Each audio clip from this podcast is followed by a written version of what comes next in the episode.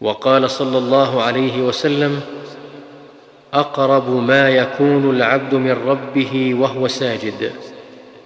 فاكثر الدعاء